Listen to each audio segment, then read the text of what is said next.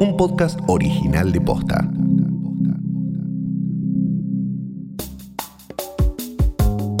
Ayer fue el funeral de Diego Maradona en la Casa Rosada. El país entero se despidió de uno de sus ídolos más grandes. En el episodio de hoy, escucha la experiencia de un velorio popular y masivo en primera persona. Hoy es viernes 27 de noviembre. Soy Martina Sotopose y esto pasó posta. Las puertas abrían a las 6 de la mañana y cerraban a las 16. Esa era la información oficial. Algunos habían llegado temprano, otros directamente habían hecho vigilia en las inmediaciones. Para las 14, después de 8 horas de ceremonia abierta y a 2 de su finalización, afuera había una multitud esperando para entrar. La cola llegó a tener una extensión de casi 3 kilómetros y terminaba en la entrada principal de la Casa Rosada. Se calcula que había aproximadamente 500.000 personas. Fue en ese momento, cuando llegó a Plaza de Mayo, nuestra protagonista de hoy. Hola, soy Galia Moldavsky, soy una de las productoras de Esto Paso Posta y ayer estuve en el velorio de Maradona en la Casa Rosada. Llegué a Casa Rosada cerca de las dos y media de la tarde. Era un horario que, que, sabíamos que iba a ser complicado porque habían dicho que el funeral terminaba a las cuatro y entonces sabíamos que, o sea, era dos horas antes de que termine, fui con mi hermano, eh, veníamos escuchando la radio de que había situaciones en, en algunos puntos donde la situación estaba picante, donde la policía estaba reprimiendo, donde había eh, amontonamientos muy grandes de gente, sabíamos que la fila que llegaba hasta la puerta de Casa Rosada era una fila muy, muy larga de muchas, muchas cuadras, que llegaba como hasta Constitución. Eh, sí, sí, estamos viendo que de pronto empezó a, empezaron a haber corridas, la gente tiró las vallas, se desmadró todo, quedó todo fuera de control y vemos que empiezan a correr sin ningún, eh, eh, sin ningún tipo de limitación, ¿no? Entonces no íbamos con el objetivo de hacer la gran fila, sino que íbamos con el objetivo de ir como prensa e intentar entrar por otro lado. Había dos entradas habilitadas en la Casa de Gobierno, la de 9 de julio y Avenida de Mayo, por donde entraba la mayoría de la gente, y la de atrás, en la explanada, por donde entraban los invitados. Intentamos originalmente entrar por la entrada de atrás, no pudimos, y entonces nos dirigimos a la entrada principal. Para cuando llegué ya había mucha gente. Eh, había mucha gente amontonada y empezaba a caldearse los ánimos, hacía mucho calor, estaba la hinchada de gimnasia, subida en, en autos, en, en, monumentos, y había una situación de, de, ya un poco de nerviosismo porque eran las dos ya para ese momento eran, no sé, tres menos cuarto, y la gente quería entrar, la gente quería entrar y hacía calor y había gritos y había, y había mucha emoción, y además en esa instancia, cuando ya estás tan cerca de la puerta, más aún eh, empeoran los nervios, que la seguridad, que había mucha seguridad y había policía y había gendarmería, había de todo, estaban intentando como administrar, pero que, pero que cada vez se iba poniendo como más tenso. Pasadas las 14 horas, se registraron los primeros incidentes en la intersección de Avenida de Mayo y Bernardo de Irigoyen cuando la policía cortó el ingreso principal al velatorio. Además, la policía de la ciudad había cerrado el ingreso a la Plaza de Mayo desde Avenida 9 de Julio a cinco cuadras de la plaza. Quedaban poco menos de tres horas para que termine la ceremonia y miles de personas seguían afuera del perímetro. Ese fue otro foco de conflicto. Acá la gente ha tenido que salir, hubo enfrentamientos adentro de la misma Casa Rosada, donde la policía tuvo que tirar gases. Fíjate que todavía hay gente con los efectos del mismo. Pero mientras tanto, Galia estaba en Plaza de Mayo, a metros de la entrada. Entonces, estábamos en un momento ya muy cerca de, de la puerta, por ejemplo, a dos metros, con mucho calor y con, y con muchas ganas de entrar. Y empezamos, empezamos a ver que la situación se desmadra, empezamos a ver, yo empiezo a ver que había personas que se peleaban, empiezo a ver que había grupos de personas que entraban como en modo avalancha a la Casa Rosada, niños llorando, que la fuerza de seguridad los agarraban y los llevaban adentro de la Casa Rosada y los, los acobijaban bajo el sol con agua porque se habían perdido por ahí de su familia. Tuvo una situación que empezó a escalar, yo eh, veo que al lado mío dos personas empiezan a cagar a trompadas, entonces me asusto y me trepo a la reja. Y estábamos con mi hermano, como yo mirándolo a mi hermano, diciendo, bueno, ¿qué hacemos? Porque estamos muy cerca de entrar, que es a lo que vinimos, pero no sé si el costo muy alto, porque nos quedan todavía dos metros y la situación está tensa.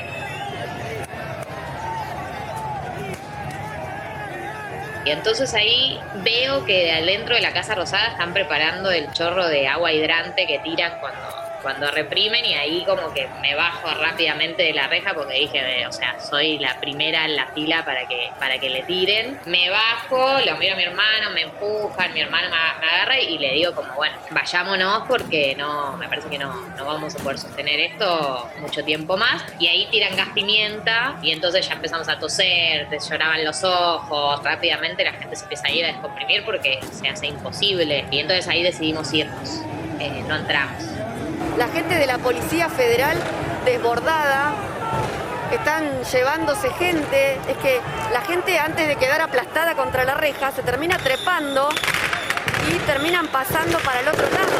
Les han tirado gas pimienta en las puertas de la casa, están tirando... Están tirando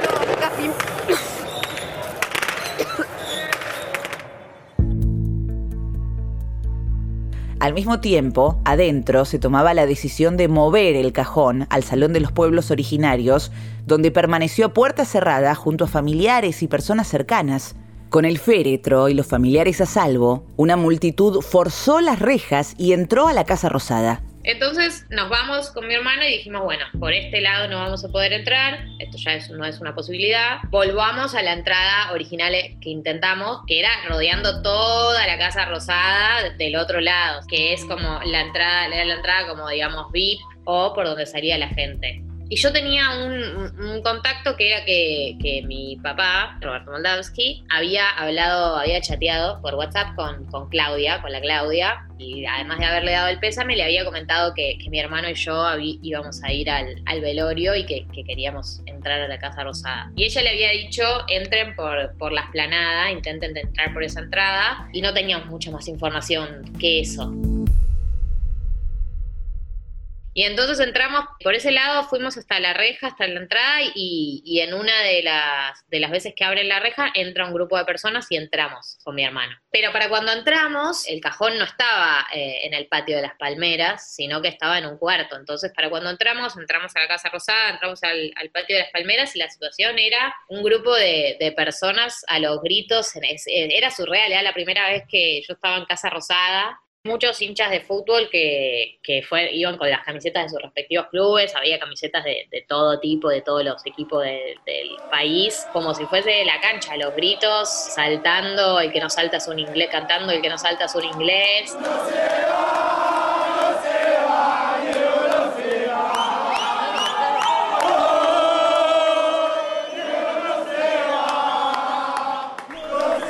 Galia y su hermano habían podido entrar y alejarse de los disturbios que había afuera, pero el cuerpo de Maradona había sido llevado al Salón de los Pueblos Originarios y para llegar a él había que atravesar varias instancias de custodia. Bueno, empezamos a, recorrer eh, el patio de las palmeras, los distintos cuartos que habían para, ver dónde estaba y, yo para ese momento ya eh, nos dimos cuenta con, mi hermano que no íbamos a poder entrar eh, siendo, digamos, como en modo periodístico porque el cajón y, las personas más cercanas a Diego estaban en un cuarto que era ya como más exclusivo y que estaba custodiado por seguridad. Entonces yo tenía el chat que me había pasado mi papá con, con, la Claudia, tenía como la captura de la conversación. Entonces yo empecé a ir a guardias de seguridad y a decirles yo vengo de parte de Claudia, eh, Claudia habló con mi papá, esto es la conversación y le iba mostrando al chat a cada persona que me encontraba de seguridad o con algún tipo de autoridad y entonces empiezo a pasar también como distintos puestos de seguridad que me empiezan a autorizar con la ah, captura del chat. Muy bueno, o sea, más, más efectivo que una credencial de prensa que, que no siempre funciona fue la captura del chat de tu viejo con Claudia. Sí, Eh, empezamos a avanzar a eh, distintos puestos de seguridad hasta que llegamos a la puerta del salón este de los pueblos originarios, que era donde estaba la familia velando el cuerpo. Y ahí el señor de seguridad nos dice como, bueno, no, no te puedo dejar pasar, eh, te tiene que dejar pasar Claudia. Solo una puerta y algunos metros de distancia separaban a Galia y su hermano de su objetivo pero habían agotado todos sus recursos, los guardias eran inflexibles y solo la autorización de Claudia podía dejarlos entrar. Y entonces ahí como que con mi hermano dijimos, no, o sea, no le vamos a, volver a escribir porque, porque ya está, ya había hablado mi, padre y esa era la información que teníamos y obviamente sabíamos que estaba en una situación muy delicada y no, no queríamos molestar. Entonces nos quedamos esperando ahí en la puerta a ver si en algún momento el guardia de seguridad cedía y quería que nos dejaba pasar. Entonces, en un momento Claudia se acerca a la puerta a la que estábamos nosotros y el guardia de seguridad le dice, tengo estas dos personas que me dicen que vienen de tu parte y yo ahí le digo, hola Claudia, soy Galia, qué sé yo, la hija de Roberto y Claudia dice, sí, claro, yo hablé, pasen. fue bastante fuerte porque fue como entré con ella y, le di el pésame y, le di un abrazo y, una nunca piensa que va a estar eh, al lado de Claudia Villafañe dándole el pésame un día después de, la muerte de Diego Maradona, nunca se imagina que va a ser esa persona.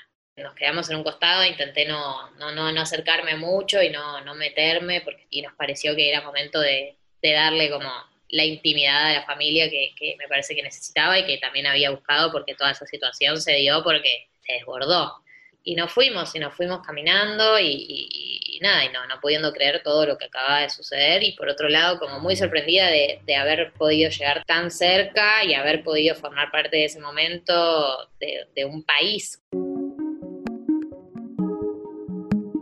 Estoy como eso, como emocionada. Eh, yo entiendo que en medio de una pandemia hayan sensaciones encontradas sobre lo que implica un evento masivo pero hay eventos en la historia excepcionales y, que uno quiere estar y quiere formar parte y quiere verlo con sus propios ojos. Y para mí este fue un caso de esos y no me arrepiento y no voy a ver a ninguna persona mayor por los próximos 10 días y me voy a cuidar los próximos 10 días, pero me parece que, bueno, que, que, me parecía que, que realmente valía la pena y en ese sentido estoy contenta de haber podido formar parte y de haberlo visto con mis propios ojos.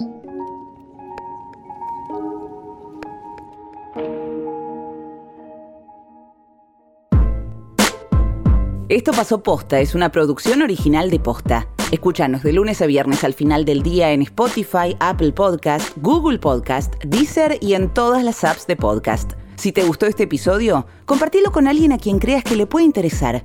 Y si nos escuchas en Apple Podcast, te invitamos a que nos dejes una reseña. Nos suma muchísimo para que más gente nos descubra. Búscanos en Instagram y en Twitter. Somos arroba postafm. En la producción estuvieron Galia Moldavsky y Fede Ferreira. Nuestro editor es Leo Fernández. En la dirección general, Luciano Banchero y Diego del Agostino. Soy Martina Sotopose y esto pasó posta.